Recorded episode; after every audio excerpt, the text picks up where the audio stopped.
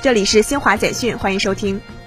近日，四川银保监局、四川省地方金融监督管理局、四川省公安厅联合发布通告，将建立协作机制，整治代理退保现象。不法组织或者个人相关代理维权行为涉嫌侵犯公民个人信息、寻衅滋事、诈骗或敲诈勒索等违法犯罪行为的，将依法追究相关组织和个人的法律责任。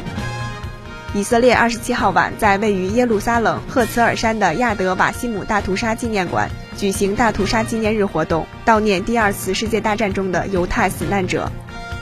德国联邦经济和气候保护部二十七号发布的数据显示，受俄乌冲突、能源价格高企和西方对俄制裁等因素影响，二零二二年德国经济增速预计为百分之二点二，比一月预测值低一点四个百分点。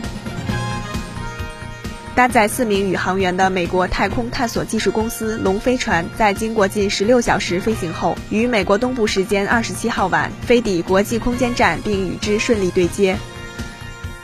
以上由新华社记者为您报道。